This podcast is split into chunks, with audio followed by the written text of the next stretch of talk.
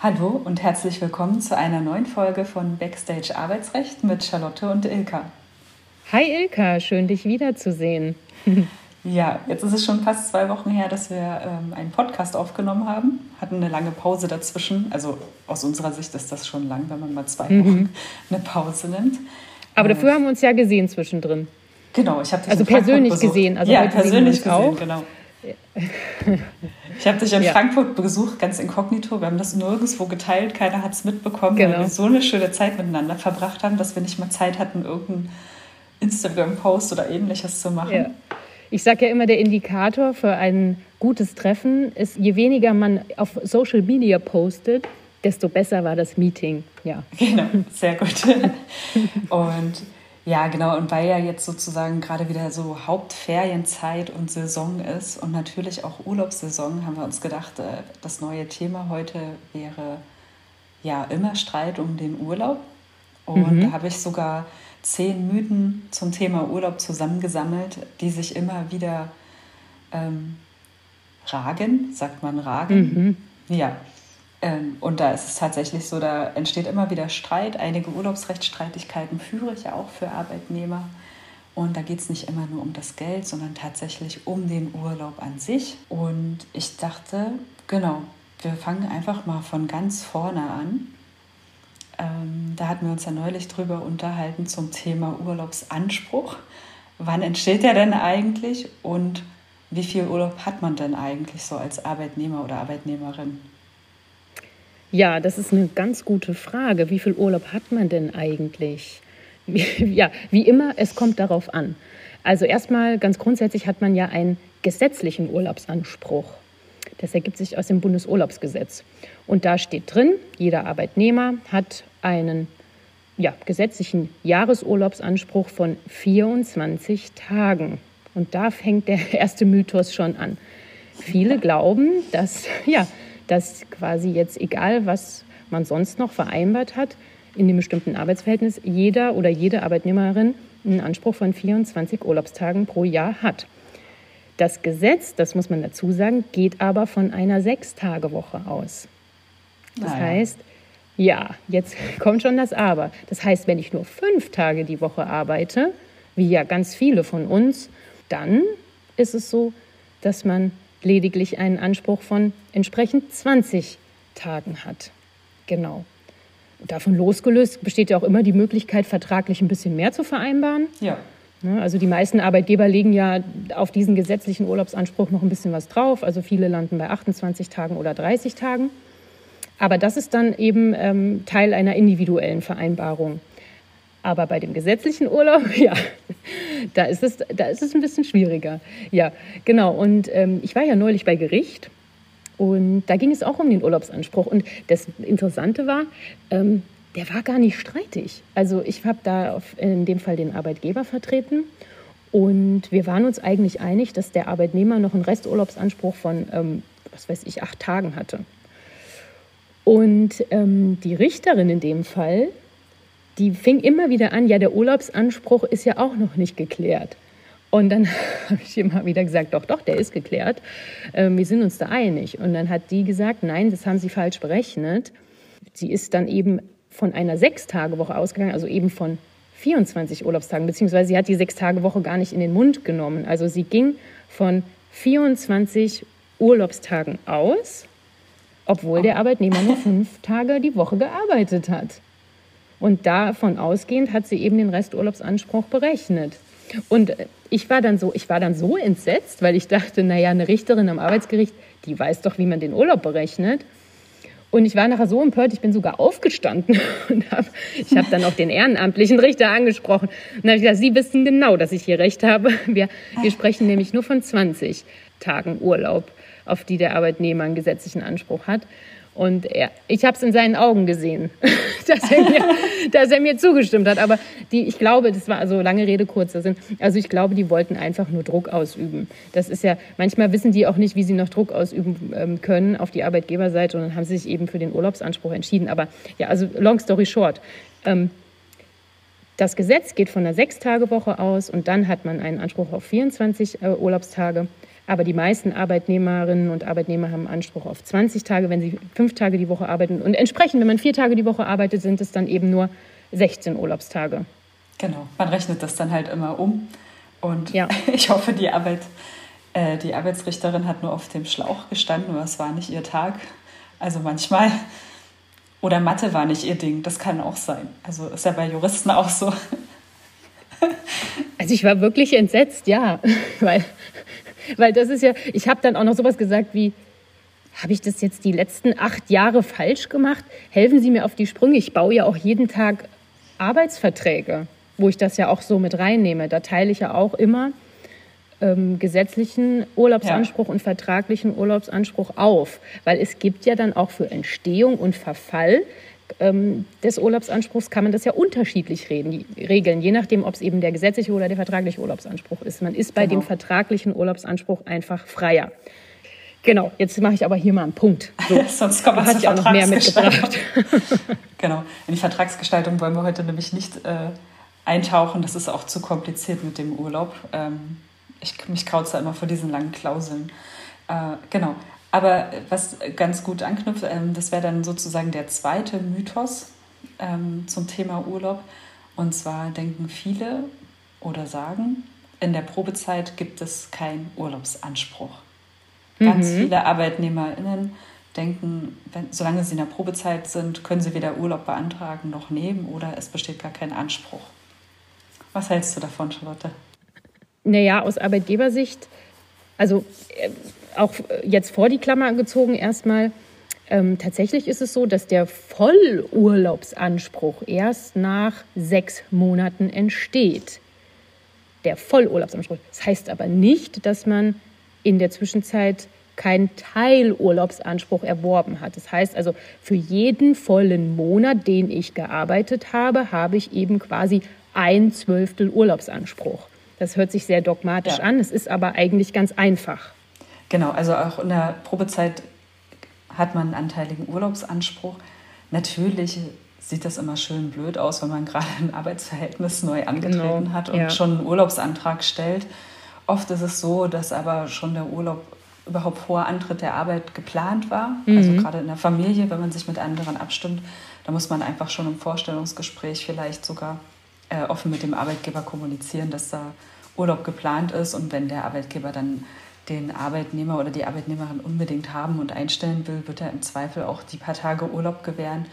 Ähm, man sollte halt nur vorsichtig sein, dass der Urlaubsanspruch nicht das zulässige Maß überschreitet, weil das ist tatsächlich so, dass wenn der Arbeitnehmer dann in der Probezeit ausscheidet, ähm, der zu viel gewährte Urlaub kann vom Arbeitgeber nicht zurückverlangt werden. Da, da mussten wir jetzt eben erstmal diskutieren drüber, ob das so ist. Ja, aber das ist tatsächlich so. Das geht dann zulasten des Arbeitgebers. Ähm, ja.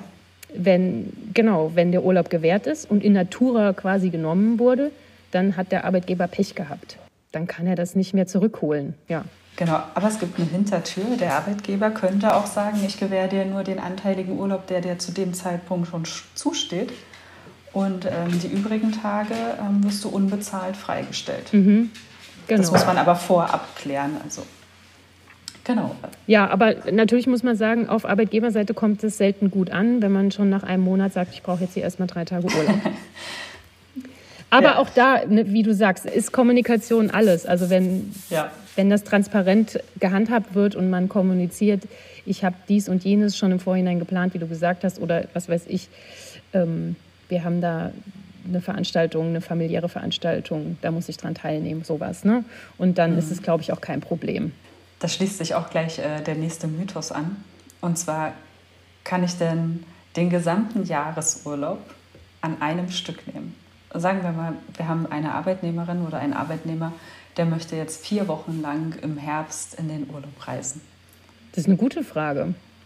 Grundsätzlich ist das möglich. Also das Bundesurlaubsgesetz sagt ja, man soll eigentlich auch den Urlaub zusammenhängend nehmen, also idealerweise genau. mindestens zwölf Tage am Stück. Ja, ich glaube, irgendwie von zwei Wochen war die Rede. Also die, genau, aber es steht genau im Gesetz. Also das ist eigentlich äh, ganz schön eigentlich. Also das Bundesurlaubsgesetz ist jetzt nicht so umfangreich, hat jetzt nicht so viele Paragraphen, da kann man sich einmal durchlesen und man findet die Antworten.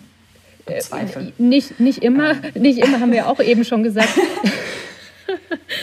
Der EuGH ist einmal mit dem, du hast so einen schönen Begriff eben benutzt, mit dem Vertikutierer über das Bundesurlaubsgesetz ja. gefahren. Ich habe ein anderes Wort benutzt, das werde ich nicht wiederholen, aber den, den Begriff Vertikutierer finde ich gut. Ja, und damit ist das Bundesurlaubsgesetz ja. nicht mehr das, was es mal war. Nächste Frage. Ähm, Thema Betriebsferien. Wenn es mhm. nämlich schon Ur also im Betrieb tatsächlich üblich ist, dass es so Betriebsschließungszeiten gibt, wo eigentlich schon dafür zwei Wochen Urlaub aufgebraucht werden, dann kann man, muss man natürlich dann entsprechend seine Urlaubsplanung legen, dass man dann seinen Jahresurlaubsanspruch nicht überschreitet.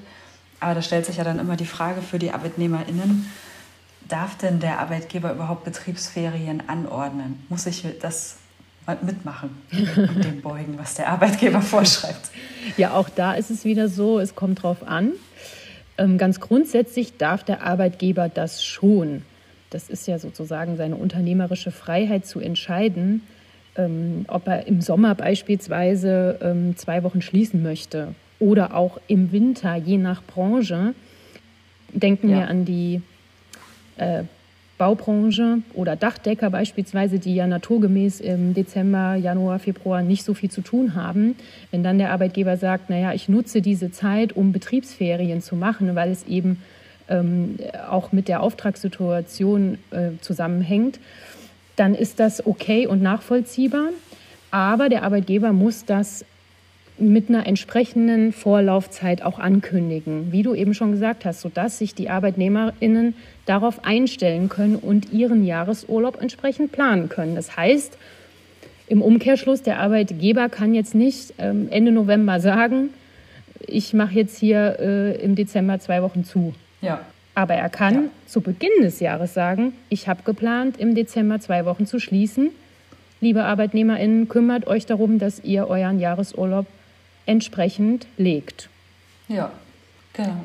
Und der Arbeitgeber muss aber dann dabei darauf achten, dass er den Betriebsrat involviert, wenn denn einer vorhanden ist. Der kann es dann nicht alleine entscheiden. Ja, genau. Und wenn dann endlich mal der Urlaub geplant ist und genehmigt wurde und angetreten wurde, ist ja dann immer die Frage, gerade so bei Führungspositionen oder bei ähm, gewissen Menschen mit be besonderen Fertigkeiten und Fähigkeiten diese Erreichbarkeit. Mhm. Oft gibt es ja Arbeitgeber, die ArbeitnehmerInnen in ihrem Urlaub anrufen oder per E-Mail anschreiben und irgendetwas von den ArbeitnehmerInnen wollen. Ähm, aus Arbeitgebersicht, was, was hältst du davon? Ich kann das aus Arbeitgebersicht auch häufig verstehen. Aber auch da muss ich sagen, es ist, es ist ja so, da haben wir auch schon mal drüber gesprochen, der Sinn und Zweck des Urlaubs, der kann ja nicht erreicht werden, wenn der Arbeitnehmer oder die Arbeitnehmerin weiß, dass sie jederzeit angerufen werden kann.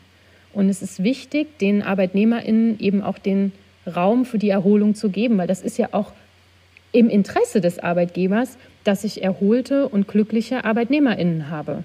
Ja, das sehe ich auch so. Und das ist gute Vorbereitung ja. alles. Also den Urlaub bereitet man entsprechend vor. Ähm, wenn, man das, wenn man ein Diensthandy hat, ähm, würde ich immer empfehlen, äh, eine entsprechende Abwesenheit oder eine Mailbox einzurichten, mhm. dass man auf andere Zuständigkeiten zum Beispiel verweist, ähnlich wie so eine, wie bei den E-Mails macht man ja auch einen Abwesenheitsassistenten rein. Ähm, und am Ende des Tages muss auch mal der Arbeitgeber überlegen, ist es denn jetzt wirklich wichtig? Also ist das jetzt so ein unabweis oder un unabwendbarer Grund, den Arbeitnehmer jetzt zu kontaktieren und irgendeine belanglose Frage zu stellen oder kann das warten, wenn er in einer Woche zurückkehrt? Mhm, genau. Ja. Und äh, da kommt sicherlich auch auf die Position des Arbeitnehmers, der Arbeitnehmerin drauf an. Also wenn ich jetzt jemanden mit Führungsverantwortung ähm, habe, der auch ja, der auch sich um andere Arbeitnehmer kümmern muss, im weitesten Sinne, dann wird man denjenigen wohl auch mal anrufen dürfen im Notfall. Aber es darf nicht so sein, dass man eben diese permanente Verfügbarkeit fordert. Ja. Hm, ja. Denn der Urlaub, und das nochmal ganz deutlich, ist zur Erholung da. Und das ist auch für die, ja. für die mentale und körperliche Gesundheit einfach ganz, ganz wichtig. Genau. Dann habe ich noch ein Thema mitgebracht oder den Ähm, das wäre jetzt sozusagen der sechste Mythos im Bunde. Arbeitgeber können den Urlaub abbrechen.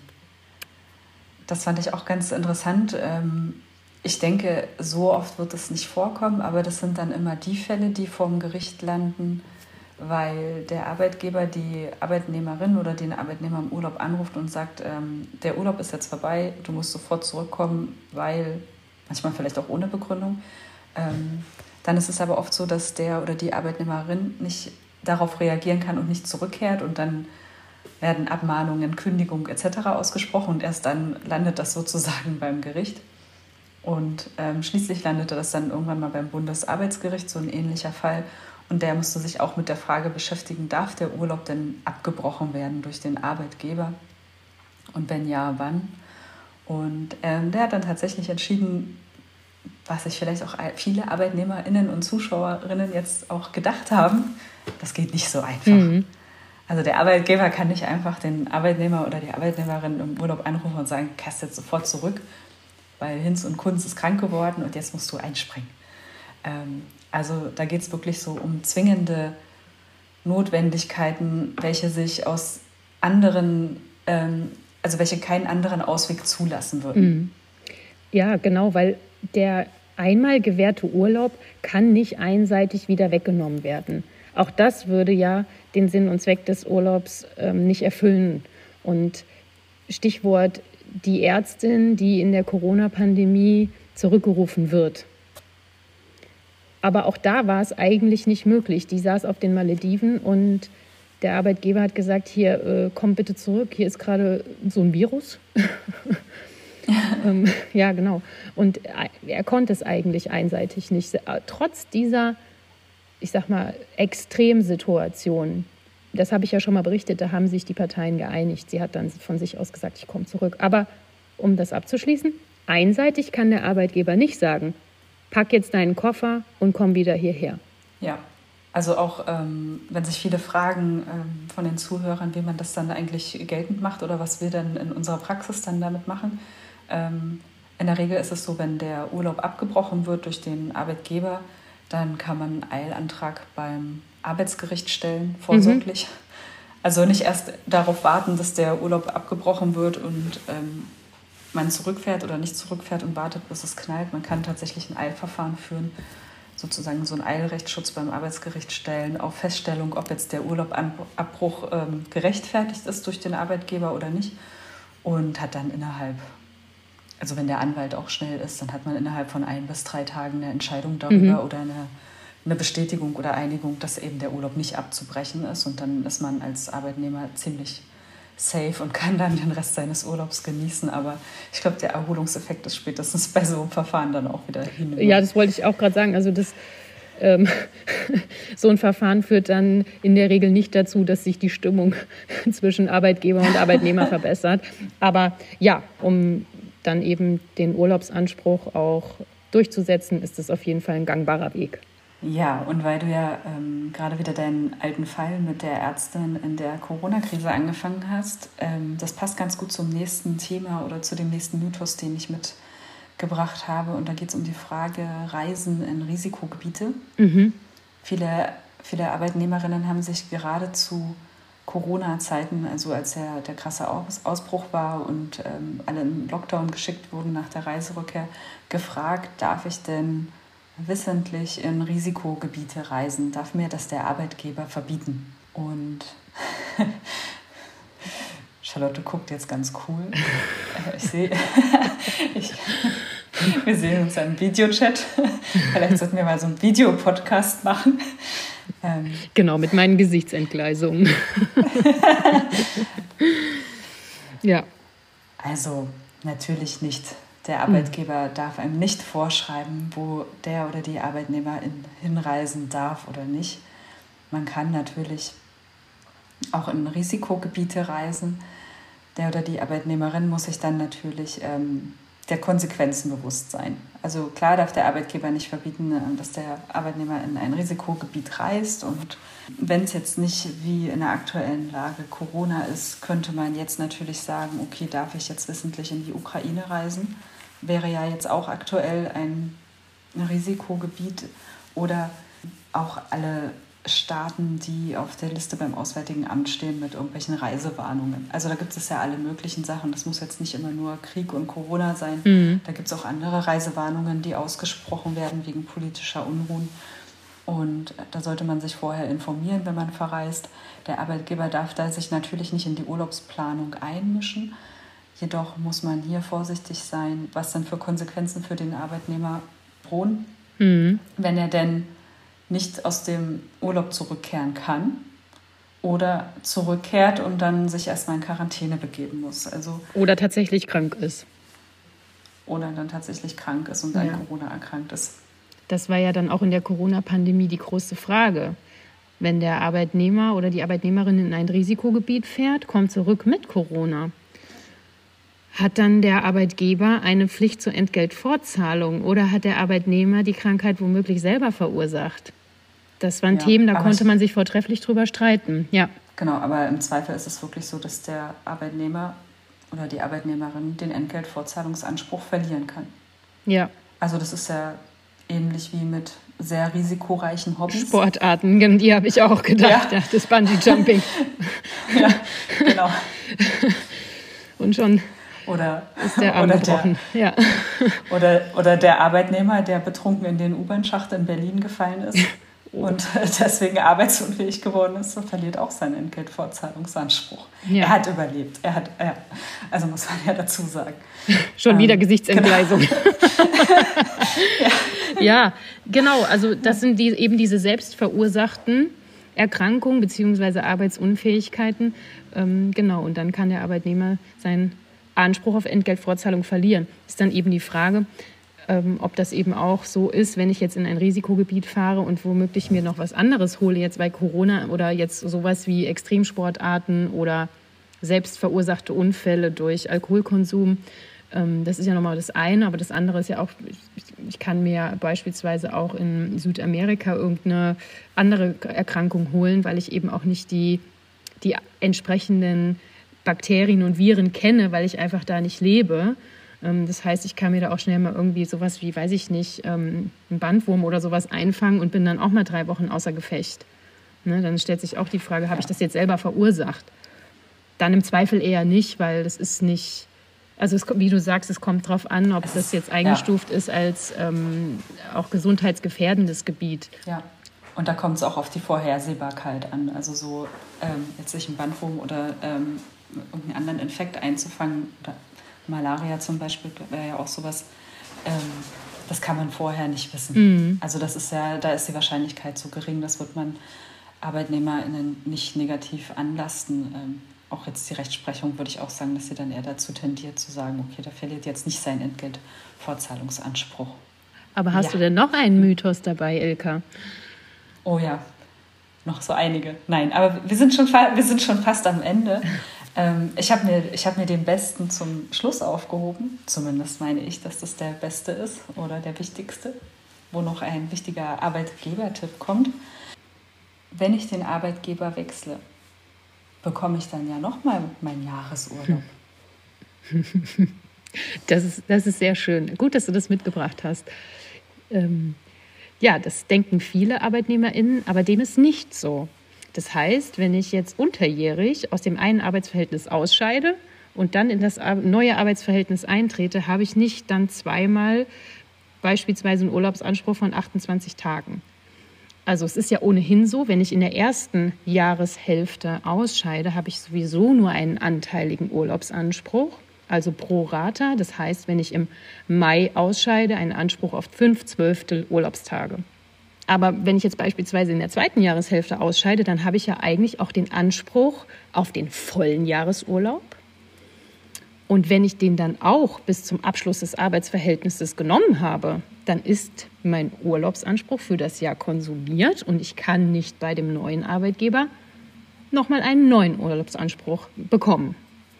Und ja. wie wird sowas in der Praxis umgesetzt? In der Praxis ist es so, dass der alte Arbeitgeber eine sogenannte Urlaubsbescheinigung ausstellt, mit der der Arbeitnehmer dann zu dem neuen Arbeitgeber geht und sagt, hier, bitteschön, hast du meine Urlaubsbescheinigung, hierin siehst du, ich habe den Urlaub für dieses Jahr schon genommen. Oder eben, Oder eben nicht.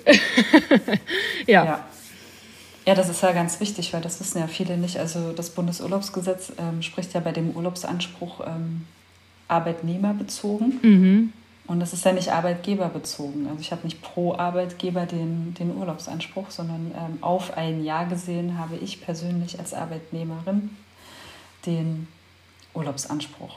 Und den muss man im Zweifel, muss es nur ein Arbeitgeber dann gewähren. Ähm, da bricht halt immer viel Streit aus, gerade wenn der alte Arbeitgeber keine Urlaubsbescheinigung erteilt. Mhm. Ja.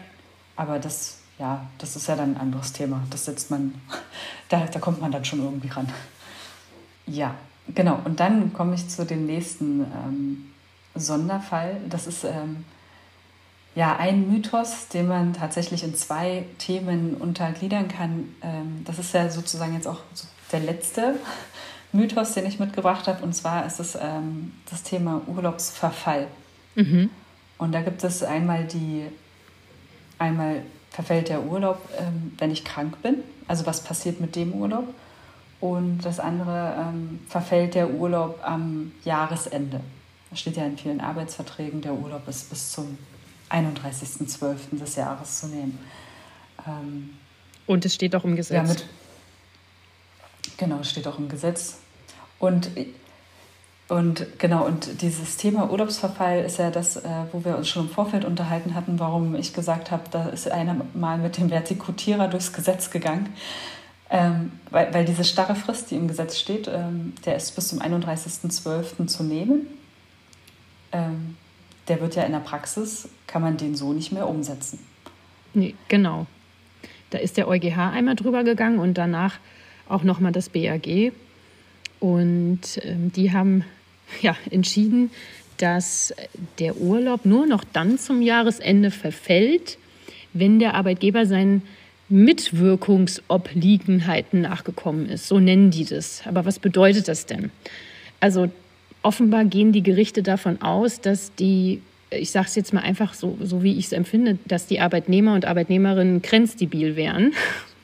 Also genau, die gehen von einem völlig ähm, vernebelten Arbeitnehmer aus, denn der Arbeitgeber soll am besten zu Jahresbeginn alle Arbeitnehmer darüber informieren, wie viele Urlaubstage sie jeweils haben in dem Urlaubsjahr und natürlich auch, wie viele Resturlaubstage die noch haben.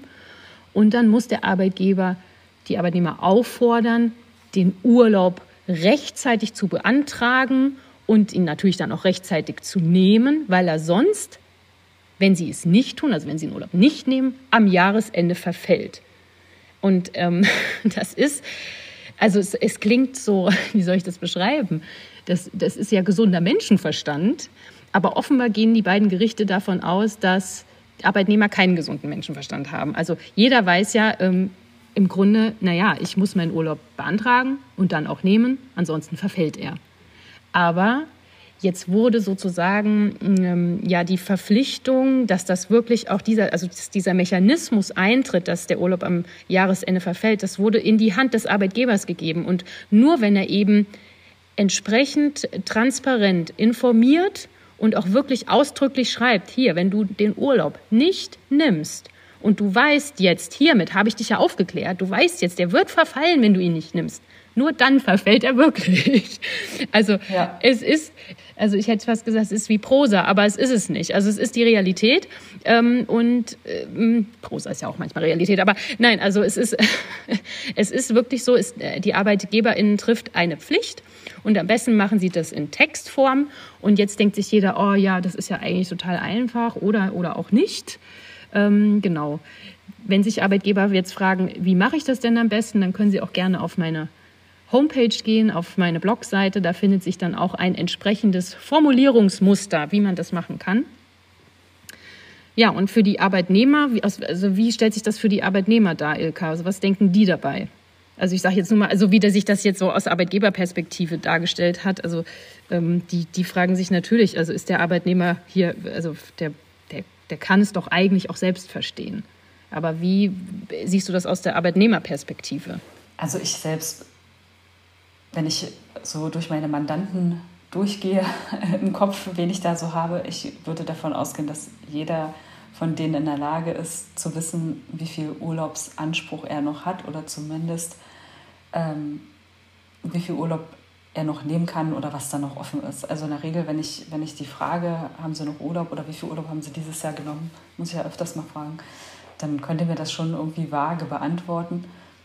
Ähm, die Entscheidung finde ich eigentlich nur für solche Fälle wichtig, in denen ähm, der Urlaub tatsächlich nicht gewährt wird, weil ja, weil irgendwelche betrieblichen Belange oder ähnliches im Wege standen und man den aus zeitlichen Gründen nicht nehmen konnte. Und äh, es gibt ja auch tatsächlich ArbeitnehmerInnen, die, die haben keine Zeit, einen Urlaubsantrag zu stellen.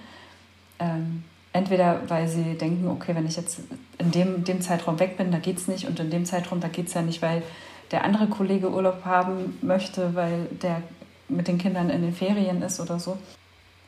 Ja, aber schon. Also das Urteil an sich finde ich schon übertrieben. In der Praxis ähm, ist es aber in einigen Situationen hilfreich. Ähm, also aus Arbeitnehmerperspektive, wenn man die dann gerichtlich vertritt, zum Beispiel zum Thema Urlaubsabgeltung, ähm, dann ist ja sozusagen der Arbeitgeber dann in der Beweispflicht, dass er die Möglichkeiten alle ausgeschöpft hat, den Arbeitnehmer den Urlaub nehmen zu lassen. Und mhm. das dann natürlich einfacher, Urlaubsabgeltungsansprüche geltend zu machen. Also von der Warte her ist es schon sehr gut. Ja, und äh, manche Arbeitgeber erleben da ja dann auch ein böses Erwachen, wenn sie eben dieser Pflicht nicht nachgekommen sind und ja. dann auf einmal vor einem Berg an Urlaubsansprüchen stehen und die am Ende, wie du sagst, noch abgegolten werden müssen. Was ich an der Entscheidung halt sehr schwierig finde, ist, dass sie sehr praxisfern ist. Äh, wenn ich mir vorstelle, so ein Kleinbetrieb, also ich zum Beispiel, ich habe jetzt zwei Mitarbeiter und ich sage denen mündlich, Mensch, ihr habt noch so und so viele Urlaubstage, nehmt die mal. Irgendwann kommt es dann doch mal zum Streit und ähm, dann habe ich, was die Rechtsprechung anbelangen würde, hätte ich es jetzt nicht ordnungsgemäß auf ihre Urlaubsansprüche hingewiesen, weil ich es nicht nachweisbar schriftlich gemacht mhm. habe und aufgeschrieben habe, wie viele Tage Oder in Textform. Oder in Textform. Und äh, bei Großbetrieben, man hat dann so 300 bis 1000 Mitarbeiter, da würde ja jeder Arbeitgeber sagen, okay, wir haben jetzt eine Urlaubsrichtlinie, die, wo dann drin steht, bis wann ähm, ArbeitnehmerInnen ihre Urlaubsanträge stellen müssen, mit welchem Formular und wie und noch und was. Das ist ja noch einfach. Aber die Rechtsprechung verlangt ja von den Arbeitgeberinnen, dass die jeden Mitarbeiter individuell ansprechen mit ihren ja. Urlaubsansprüchen. Ja. Und das ist ähm, hoher Verwaltungsaufwand und ähm, ich glaube, aus Arbeitgebersicht, wenn man die berät, muss man dann tatsächlich abwägen, was ist ähm, in der Praxis umsetzbar oder nicht. Mhm. Deswegen finde ich es halt gut, dass du da auch so ein Formular zur Verfügung stellst, ähm, dass man dann wenigstens so ein bisschen so einen Anhaltspunkt hat, wie man es am besten umsetzt. Ja, weil eigentlich ist es ja, wie ich gerade schon angedeutet habe, gesunder Menschenverstand. Ähm, von beiden Seiten natürlich auch. Aber ähm, auch da, wie gesagt, der Arbeitgeber kann Fehler machen bei der Unterrichtung. Und da ist es gut, wenn das einmal gut durchstrukturiert ist. Und auf Arbeitgeberseite, wenn die ein gut laufendes Verwaltungssystem haben ähm, und ein gut laufendes HR-Programm, wo auch alle Abwesenheiten dokumentiert werden dann müsste man am Ende sich das nur ausspucken lassen, das umwandeln in ein Unterrichtungsschreiben und dann kann man auch bei größeren Unternehmen durchaus dieser Mitwirkungsobliegenheit ordnungsgemäß nachkommen. Aber du hattest noch eine andere Sache und zwar, was passiert denn eigentlich bei längerer Krankheit mit dem Urlaub? Ja, da, also ich glaube, was viele ja schon wissen, also viele Zuhörerinnen, gehe ich davon aus, dass sie schon wissen, okay, ähm, wenn ich jetzt lange krank bin und in dem Jahr den Urlaub nicht nehmen konnte, dann kann ich den nehmen bis zum 31. März des Folgejahres. Weil das steht so im Gesetz. Und im Zweifel auch noch in den Arbeitsverträgen. Und dann ist aber auch hier wieder der EuGH einmal so drüber gegangen und hat gesagt, dieser Übertragungszeitraum ist viel zu kurz. Ja. Ja, und viele haben dann gecheckt, ja, dann ähm, verlängern wir den Übertragungszeitraum und dann ist es ähm, nicht der 31. März des Folgejahres, sondern der 31. März des darauf. Des Folge Folgejahres. Ist doch logisch. Ilka, es ist doch logisch, des Folge Folgejahres. Also, wenn wir von dem Urlaub von 2021 beispielsweise sprechen. Ja. Und der Da oder war die Mitarbeiterin Beate war krank. Beate war krank. Und Beate ist ganz, ganz lange krank. Wann verfällt dann jetzt eine Matheaufgabe? Das ist mein Thema. Matheaufgaben, die kann ich immer sehr gut. Nee, ähm, aber wann verfällt dann der Urlaub? Nicht am 31. März 22, sondern am 31. März 23. 23. Ja. Genau. Man hat dann diesen Übertragungszeitraum nochmal um ein Jahr verlängert. Genau, und bei dieser Übertragung, so schwierig das für einige auch ist, es wird dann noch schwieriger, weil es gibt nicht nur die Fälle, wo Mitarbeiter mal so zwei Monate ausfallen. Also es gibt ja auch viele Langzeiterkrankte, also die auch über mehrere Monate und Jahre arbeitsunfähig sind. Ähm, und da schließt sich der nächste Mythos an. Die wenden diese Rechtsprechung mit diesem Übertragungszeitraum von 15 Monaten trotzdem an, also bis zum 15. März Mhm. des überfolgenden Jahres. Ähm, das stimmt aber auch so nicht. Weil wenn jemand über die Jahresgrenzen hinaus arbeitsunfähig krank ist, er kann ja tatsächlich den Urlaub nicht nehmen. Also wenn, Ja. wenn Beate 2020 krank ist, müsste sie ja eigentlich den Urlaub bis März 2023 nehmen. Beate ist aber auch noch 2022 krank. Meinetwegen auch noch ein Stück 2023, Mhm. damit es denklogisch ein bisschen einfacher ist, dem zu folgen. Mhm. Ähm, dann kann sie den Urlaub auch nicht bis März 23 nehmen. Also sie schleppt den tatsächlich immer weiter. Also ähm, wenn jemand dann doch langzeiterkrankt ist, dann kann er diesen Urlaubsanspruch ähm, weiterschleppen. Und dann kann man im Endeffekt, also das ist ja dann immer ähm, in der Praxis die Frage, was denn passiert, wenn jemand so lange erkrankt ist. Oft ähm, geht das ja einher, dass irgendwann das Arbeitsverhältnis dann doch mal aufgelöst wird, entweder durch Eigenkündigung, weil der oder die Arbeitnehmerin sagte, kann ich nicht weiterarbeiten, oder durch Rente oder was auch immer. Ja. Dann fragt man sich ja, was mit dem Urlaubsanspruch passiert. Und ähm, deswegen könnte man dann tatsächlich Urlaubsabgeltung für ja, auch drei Jahre dann fordern. Ne? Also das ist äh, schon hart, wenn man sich überlegt, dass man einen Urlaubsabgeltungsanspruch bekommt für eine Zeit, wo man krank war, Mhm. ähm, dann in der Höhe. Das ist schon wichtig zu wissen. Ja, aber das ist auch ein gutes äh, Stichwort, weil Krankheit und Urlaub schließen sich gegenseitig aus. Deswegen ist es denklogisch nur richtig, dass es am Ende dann dazu kommt, dass der Urlaub abgegolten werden muss, weil während einer Erkrankung kann ich mich faktisch äh, nicht erholen. Also kann der Urlaub auch nicht genommen werden.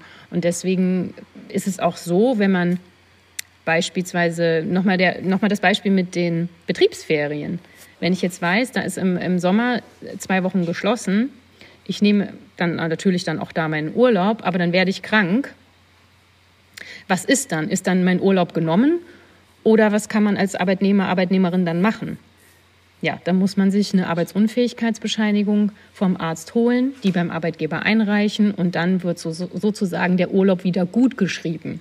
Das heißt, Genau.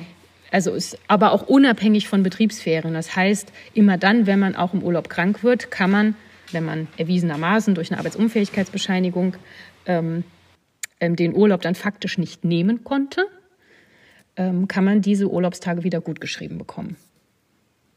Also das war jetzt nochmal ein Schlenker zurück. Aber daran sieht man, ähm, das wäre nämlich noch wieder ein weiterer Mythos gewesen, den habe ich ganz vergessen auf meiner Liste. Was passiert denn eigentlich, wenn ich krank bin? Verfällt da auch mein Urlaub?